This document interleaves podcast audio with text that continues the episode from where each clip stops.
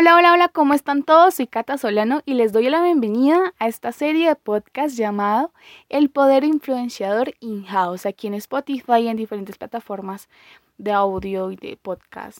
Esta es una serie de podcast tipo monólogo sobre influenciadores, sobre reflexiones, críticas, consejos y otras cosas útiles para influenciadores aspirantes a ser influenciadores o fans, amantes de lo digital y que por medio de mis vitaminas digitales por medio de bibliología digital han llegado aquí, a este lugar, a escucharme hablar durante un tiempo. Así que les agradezco por estar aquí. Espero que duren todo el podcast y también se escuchen los demás episodios que pues hemos preparado. Como siempre, en, bueno, como en el podcast anterior les dije que yo vivo en una casa en donde es como esquinera y pasan carros y motos como descontroladamente a veces y se escuchan de fondo. Así que, pues ténganme paciencia. Ténganme paciencia, como dijo el presidente de México. Ténganme paciencia. A diferencia del podcast anterior donde escuchamos opiniones de luleros, eh, esta vez no vamos a escucharlo, solo les voy a comentar qué era que creían que era lo más difícil de ser influenciador. Me llegaron muchas opiniones diferentes personas que sí concordaron, que me dijeron y me justificaron sus respuestas. Y hoy las quiero mencionar, eh, no con nombres propios, solo como agrupé algunos temas, algunos ítems importantes de lo que me dijeron, para que tuviéramos la base para hablar de este podcast, en este podcast sobre el tema hoy, que es, bueno, el título del podcast, y yo creo que ya lo han leído claramente, ah, es lo difícil de ser influenciador y otros dilemas. Para iniciar esto, hay que fijarnos en la generación de contenido. Pero no cualquier contenido, porque en redes sociales hay contenido basura y es algo que le repetiré, porque es así. En mi opinión, del 100% de contenido digital de los influenciadores, por ahí el 70-80% es contenido vacío, es contenido basura. ¿Por qué? Porque muchas veces los influenciadores, bueno, muchas veces no, la mayoría de veces los influenciadores se han dejado llevar por las modas, por los retos, por lo que es viral, por los chismes, por aquellas cosas que llaman rating, que llaman público, que llaman engagement también. Y esto influye en todo, influye en lo que publican, en lo que dicen, en el cambio que van teniendo en su personalidad, lo que hablan, lo que comparten, lo que promocionan, lo que recomiendan. Así que para hablar de generación de contenido de valor hay que tener en cuenta que para mí y para muchos ululeros que están de acuerdo conmigo y que he hablado con ellos y que de hecho en el podcast anterior hablamos de influenciar positivamente y también saldrá un artículo en la web sobre eso, el influenciar positivamente y el crear contenido de valor es aquel contenido que te deja algo bueno es aquel contenido que te impacta positivamente, que tú lo ves y te llena y dices, ok, aprendí algo de esto, algo me dejó, alguna enseñanza que yo puedo aplicar en mi vida. Hay diferentes tipos de influenciadores y creo que todos lo hemos visto y que influenciadores gamers, hay de make-up, o sea, de maquillaje, películas, series y demás contenidos, o sea, en serio que de educación, de ciencia, de tecnología, de todo, de cualquier tema hay influenciadores hoy en día claramente en diferentes formatos, audio, video, imágenes. Pero para todos los temas ya hay personas reconocidas que son ejes centrales, que son reconocidos como figuras públicas, como líderes de opinión de algún tema. Y cuando ya hay un espacio, cuando ya se ha, inculcado como esta dinámica del crear contenido sobre algo, tú puedes coger dos caminos. El primer camino, que considero yo que es el más recurrente, es el seguir los retos y las modas. Es el seguir lo que hablamos de ser viral, de lo que te hace a ti más visible, que puede ser el camino fácil, porque lo vemos en TikTok. Quien ve en TikTok, quien ha usado TikTok y ha entendido un poco la, la dinámica de la red social, pues tú te haces viral y apareces en el muro de muchas personas, o sea, tu video se hace reconocido cuando tú usas un audio famoso. Cuando tú usas una, un audio, una canción o haces un reto que es viral. Pero el original es el segundo camino. O escoges el primer camino que es hacer lo que todos hacen, que es lo que la mayoría de personas hacen, del video de 100 preguntas en 5 minutos o el tag de mi mejor amigo. Todos estos retos que vemos de los youtubers e instagramers y pues influenciadores famosos. Escoges ese camino de lo viral y pegarte a eso que ya está, que ya está saturado, que la gente no valora. O sea, la gente la verdad no te va a poner tanto cuidado a cuando tú coges el segundo camino que es la originalidad, la creatividad y la creación de contenido de valor. Es que cuando hablo de este tema es como a veces me quedo sin palabras. Porque por sí solo nosotros hemos visto, hemos visto casos, hemos visto, uy, lo siento, ah, hemos visto testimonios, vemos contenido del cual uno saca la conclusión de un video y dice, esto vale la pena, voy a guardarlo, se lo va a enviar a un amigo. No solo porque me hizo reír, no solo porque es bonito, porque el video es bonito, porque tiene una voz muy bonita aquella persona en un podcast o de un video, sino porque es útil, es útil para quien lo ve. Y eso hay que tener en cuenta, porque cuando tú tienes tu comunidad definida y generas contenido útil para esa comunidad, se convierte en contenido de valor. Se convierte en contenido positivo para ellos. Obviamente la percepción, la opinión de positivo, cada uno pues creo que difiere en algunos temas, en algunos aspectos, pero el común denominador es que a ti te deje algo. También que esa creación de contenido de valor muestre quién es la persona que está detrás, que humanice esa marca y que uno entienda el contexto del influenciador y no solo lo vea como una persona, una figura muy famosa allá arriba, sino como un amigo más, como aquel que me entiende, con el que yo me identifico. Y eso creo que es ganador, es algo muy pro, es otro nivel. Y cuando se logra llegar a esto es muy, muy satisfactorio. Y lo digo personalmente porque he escuchado algunas opiniones, personas que me han dicho algunas cosas y yo digo, wow, se puede hacer, se puede lograr ser influenciador positivo que, que genere contenido de valor y llegue a crear proyectos no para lucrarse, no para interés propio, sino para interés de los demás. Claramente eso también es un trabajo, también requiere tiempo, labor, que uno pueda sacar también algo para sostener estos, este tiempo, estas cosas que uno hace con mucho amor y pasión, pero que no sea la prioridad. Y aquí también va el segundo aspecto, el segundo dilema de la constancia. Cuando tú ya empiezas a, entrar en el mundo influenciador a crear contenido, si tú eres constante con eso, puedes lograr llegar al tercer dilema, que es crear comunidad. Entonces aquí voy a enlazar el segundo y el tercer dilema. El segundo, el primer dilema es la generación de contenido de valor. ¿Listo? El segundo dilema es la constancia, que voy a combinar con el tercer dilema del, del crear comunidad. Cuando tenemos constancia con la generación de contenido, y hacemos contenido, hacemos contenido que a la gente le gusta, que aprende, que se divierte, que puede replicar y que es útil para esa persona y somos constantes con eso, creamos comunidad y no la dejamos abandonada porque lo más difícil, yo sé, es muy difícil ser constante. Hay que sacar tiempo para esto. Y hay ustedes como influenciadores o, o personas que siguen influenciadores y y no sé, no les interesa este mundo, pero simplemente ven y consumen porque todos consumimos influenciadores. Uy, eso sonó súper sádico.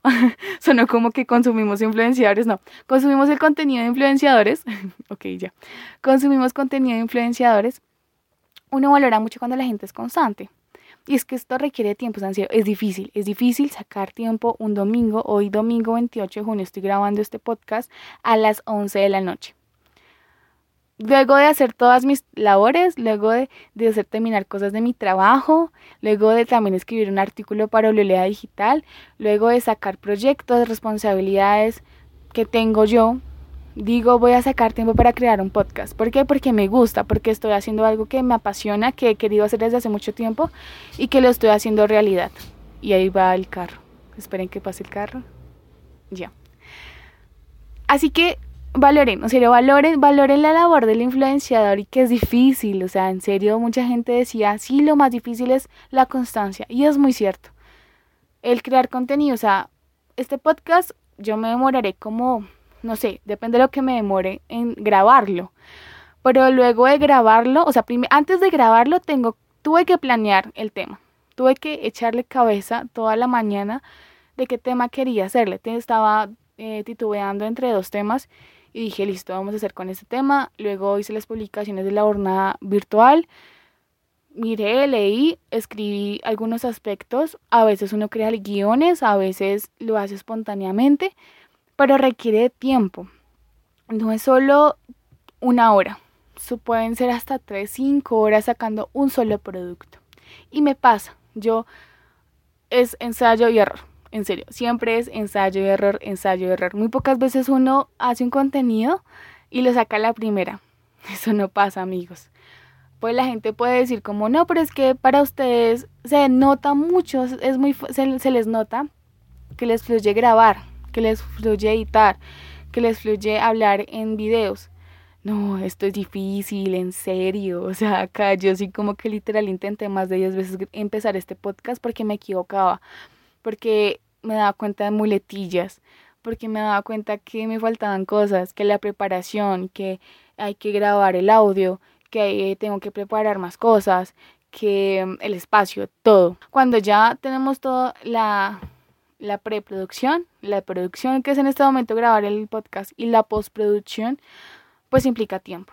Implica tiempo, creatividad, ganas, entusiasmo, todo. También sacrificar momentos yo en este momento puedo estar durmiendo, pero sacrifico mi sueño para poder sacar un producto que le pueda beneficiar a alguien. Y de ahí hablamos de generar contenido de valor. Primer punto, generación de contenido de valor. Segundo, la constancia. Y tercero, crear comunidad.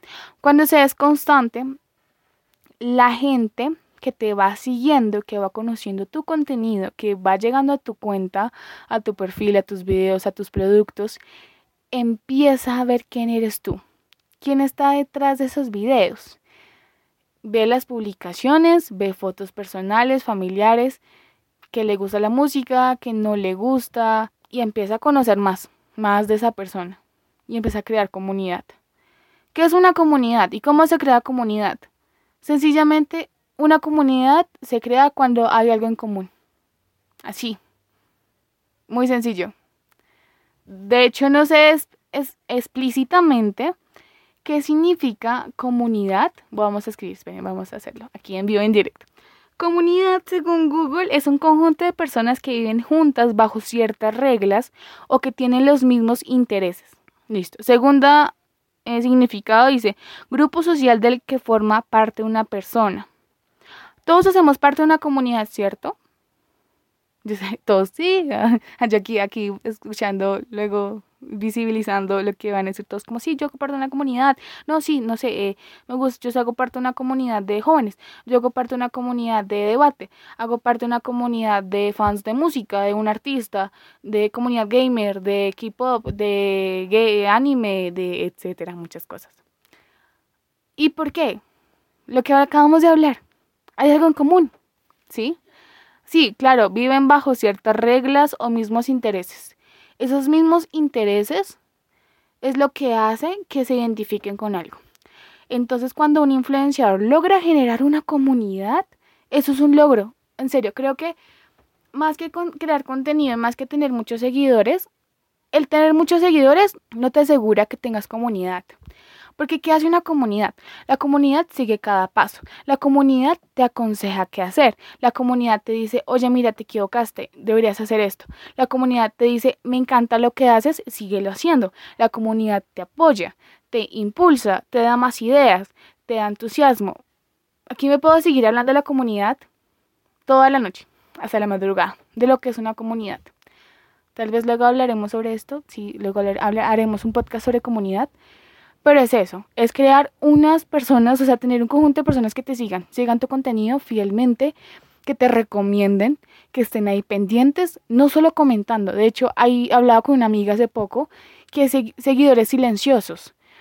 Aquellos seguidores que ven tu contenido tal vez no le dan like, si te siguen, no le dan like, no comentan, no están ahí como súper pendientes, pero sí son seguidores fieles, son seguidores silenciosos que creo que tienen mucho valor tienen mucho poder e influencia cuando son aquellos seguidores que confían en lo que tú haces.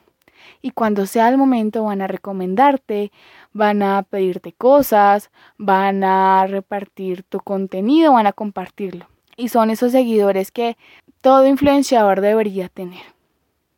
Así que para cerrar este punto del de crear comunidad, volvamos a retomar de la constancia. Entonces, cuando un influenciador genera contenido y es constante, lo hace sin esperar fama, reconocimiento, dinero, que es lo que yo más valoro. O cuando encuentro yo un influenciador que en serio no hace contenido vacío, sino que hace contenido para ayudar a otros, para impulsarlos, para motivar, para ayudar y demás, y que es original, más que todo original y creativo, la constancia le sirve generar comunidad. Le sirve para crear una comunidad estable, verdadera, fiel, maravillosa de aquí me quedo hablando. Pero sí, o sea, es eso. ¿Listo? Listo. Vamos al siguiente punto, que es la creatividad. Uy, la creatividad. Sí. Cuarto punto, creatividad. Es muy difícil ser creativo. La creatividad no nace de la noche a la mañana. Tal vez se nace con ella, tal vez es un talento. Hay personas que nacen con el talento de ser creativos, pero ojo, ¿Qué tipo de creatividad estamos hablando? ¿Qué es la creatividad? Vamos a hacer el mismo ejercicio de comunidad. Creatividad. Esperen, ya voy. Listo. Creatividad dice capacidad o facilidad para inventar o crear. ¿Escuchan? Inventar o crear cosas nuevas, no plagiar. ¿Sí? Claro, uno toma referencia de personas, de otros influenciadores, de otro tipo de contenidos. Pero uno no puede llegar a plagiar el contenido de otro porque pierde valor, en serio. Cuando alguien hace eso solo porque, ay, es que este influenciador hizo esto, voy a hacerlo yo también para ganar seguidores. No, amigos, pierden, en serio, no hagan eso, es un error fatal. Y lo más difícil de ser influenciadores es que hay que innovar, es que hay, crear, hay que tener creatividad, crear cosas nuevas, cosas que impacten, cosas que eh, llamen, llenen y enganchen a su comunidad. lo que les decía, o sea, en serio, no nace de la noche a la mañana. No es que hoy deseé ser creativo y mañana me, me desperté con pintura en la mano. No me tiras, eso no sé, no. A veces cuando pensamos en creatividad pensamos en pintura. No sé, es una imagen que a mí se me ha dibujado en mi mente. Pero la creatividad va un poco más allá es la capacidad que tiene una persona de impulsar, de crear algo nuevo y de impactar. Y eso es algo muy importante, es una capacidad de generar nuevas ideas, nuevos conceptos. Y todo nace del pensamiento original, de la imaginación. Y todo es posible si tú puedes creer, porque tú puedes ser lo que quieras hacer así como Barbie. A un influenciador positivo, un influenciador que tiene algo que dar al mundo, no se le van a acabar las ideas. Sencillamente no, no se le van a acabar. Si al influenciador se le acaban las ideas es porque ha encaminado mal su contenido, ha encaminado mal su propósito en las redes sociales. Y suenan aquí, suena aquí eh, música de velorio. Exacto, gracias producción por esa música. Porque es muy cierto. Y me pone triste decir esto. Pero pasa. He visto muchos ejemplos. Bueno, siguiente punto. Vamos por el quinto punto de lo difícil de ser influenciador y sus dilemas. Los haters, la gente tóxica, los bots, los fakes, los comentarios negativos, los trolls, los extremistas, los filósofos que se creen lo saben todos en Facebook. Ok, no, eso no, pero bueno, sí, también, o sea, bueno, hay de todo, ¿no? Hay de todo en el mundo. Pero esto es algo que con el que se lidia y hay que lidiar y manejarlo muy bien. Personalmente no me han llegado comentarios que me desprestigien o que hablen mal de lo que yo hago, que en este momento recuerden no. Y si llegó alguna vez, lo deseché y lo ignoré. Porque yo no me voy a dejar afectar por un comentario negativo cuando sé que estoy haciendo un contenido de valor. cuando sé que estoy haciendo un contenido que me apasiona y que hay gente que se está beneficiando de hecho. Así que no le voy a poner cuidado a eso. Y ese es mi consejo también para aquellos influenciadores o gente que esté haciendo cosas positivas en redes sociales y que se topa con comentarios negativos. No se dejen creer de eso. Crean en ustedes, valoren su contenido, valoren su tiempo. Si ustedes piensan que lo que están haciendo no les llena y que les falta algo, pues listo, no hay problema. Pero es porque ustedes se dieron cuenta de eso. Sí, a veces hay comentarios en redes sociales que uno dice, bueno, tienen razón, voy a mirar pero que eso no influye y afecte lo que ustedes estén haciendo completamente, sino que sea su decisión el cambiar o el mejorar algún aspecto de su contenido en redes sociales. Haters siempre van a ver. No somos monedita de oro para caerle bien a todo el mundo. Y es un dicho muy común, pero es cierto. Así que para adelante, para adelante es para allá. Así que no se preocupen, no se preocupen por eso si llegan comentarios negativos. Sí, es algo con lo que hay que lidiar, es difícil, es difícil. Pero bueno, es como todo. Y cuando hay alguien que, hay, que les comenta a ustedes algo mal, algo negativo, es porque tienen envidia sencillamente. Y no hay que guardar rencor, no guarden rencor por eso. Sencillamente sigan adelante y sigan creando contenido. La privacidad, y ese es el último punto que vamos a tratar de este podcast, que es la privacidad. Qué difícil, en serio. Es muy difícil mantener una privacidad, una vida, bueno, no, no es difícil mantener una vida íntima, no. Pero de alguna manera, cuando tú eres influenciador, cuando te conviertes en una figura pública, tú compartes de ti. O sea, le das una parte de ti al tu público, a tu comunidad. Y tú se la das voluntariamente. Ellos no te la están robando. Tú se la das. Porque cuando uno toma la decisión de hacer contenido para redes sociales, ser visible, pero pues uno no dice como quiero ser una figura pública y ya. Porque esto también es renunciar, es renunciar a muchas cosas. Es de cuidar la vida familiar, es de cuidar vida personal, aspectos fundamentales de uno, sus opiniones. Y el influenciador tiene que cuidar tanto su integridad, tanto su imagen, su reputación, que a veces hay que no decir cosas, hay que mantenerse callado. Por bien de uno. Y eso pasa, y eso me ha pasado a mí. Para evitar que la gente se incomode con lo que uno diga, porque pues sencillamente no vale la pena y no estar a uno ahí hablando a la suelta y no sé, criticando a las demás personas porque eso no está bien, en serio. Cuando hay influenciadores así, en serio que, ay no, o sea, a mí, o sea, me los, los compadezco. Cuando hay influenciadores que yo encuentro en Twitter, no diré nombres, pero influenciadores como periodistas y demás que se creen con la palabra y con el derecho de desprestigiar a alguien, hablar mal de alguien, burlarse de alguien y ponerlo en ridículo, creo que eso es falta de autoestima en verdad. Y eso es atentar contra la privacidad, contra la integridad y la imagen de una persona. Y nadie tiene el derecho de hacerlo, nadie. Y no sigan, no promuevan ese tipo de influenciadores, en serio, X, X, F, F, F en el chat, no promuevan ese tipo de influenciadores, ni leen like, ni digan tan chévere, no, eso no está bien. Así que tengan en cuenta, cuando un influenciador se expone, cuando, cuando un influenciador empieza a ser reconocido en redes sociales, tiene que renunciar a su privacidad, de alguna manera. Tiene que cuidar lo que dice, lo que habla lo que publica. No sé si escucharon ustedes el caso de Germán Garmendia, el youtuber de Chile, que sus videos fueron, pues en un tiempo fueron muy chéveres, ahorita está haciendo gamers y se casó y está viviendo en Europa. Aquí yo, pues digamos que me gusta mucho indagar sobre influenciadores, ¿no? Tengo, tengo contexto y conocimiento, por eso hablo de esto. Em, él durante muchas ocasiones contaba en sus videos y a sus fans que tuvo que mudarse, mudarse varias veces, más de cinco veces cuando estaba viviendo en Chile, porque no sabía cómo los fans encontraban su casa, encontraban la dirección de su casa.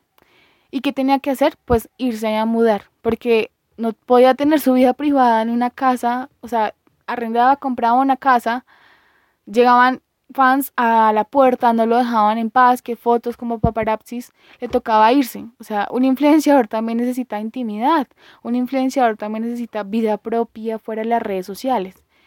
Y hay fans muy tóxicos, en serio, los hay. y que ellos también se tienen que cuidar de eso. Pues a mí no me ha pasado y menos mal, ojalá no nunca pase que me lleguen a perseguir por algo así. Pero pasa mucho y ahí también está el tema de los chismes, los medios de comunicación por puro amarillismo, por pura farándula y rating se crean inventos, o sea, se crean unos chismes tremendos de un influenciador para ganar público y atentan contra la privacidad, les toman fotos imprevistos y llegan hasta este punto. Entonces, pues es algo que impacta y que uno dice como rayos en qué mundo vivimos. Pero pues esto pasa cuando están en el ojo del huracán, cuando se hacen visibles, cuando empiezan a tener comunidad y la gente ve una oportunidad de aprovecharse de su fama, de su reconocimiento para ganar rating y público y pues todo lo que sabemos que rodea la opinión pública de los medios de comunicación con su amarillismo que es lamentable. Yo ya soy casi, casi, casi graduada comunicadora social y periodista y es algo que, que lamento mucho, en serio que, que me avergüenzo de mi profesión a veces por algunos colegas y algunos actos que yo digo esto es inmoral, esto no debe estar pasando, pero pasa, como todo, hay cosas buenas, hay cosas malas. Y hay que aprender de lo malo para no hacerlo y no impulsarlo, no motivarlo.